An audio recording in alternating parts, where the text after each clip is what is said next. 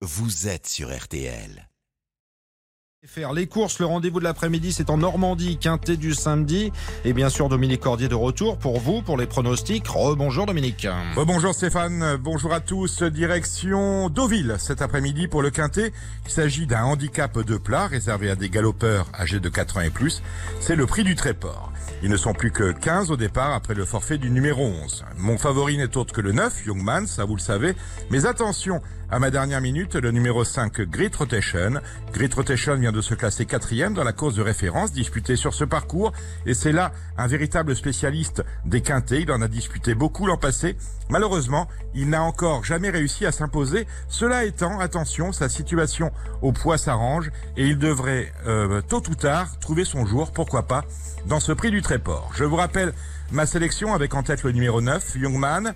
Devant le 8, Portalis, le 5, Grit Rotation, qui est donc ma dernière minute, l'As, Pont Mirabeau, le 12, Super Supersonic, le 15, Circo Massimo, et enfin le 7, Bougainvilliers, le 9, le 8, le 5, l'As, le 12, le 15 et le 7. Le départ de la course est programmé à 15h15. 15h15, c'est bien noté. Dominique Cordier, pronostic bien sûr sur RTL dès maintenant pour le quintet de l'après-midi à Deauville.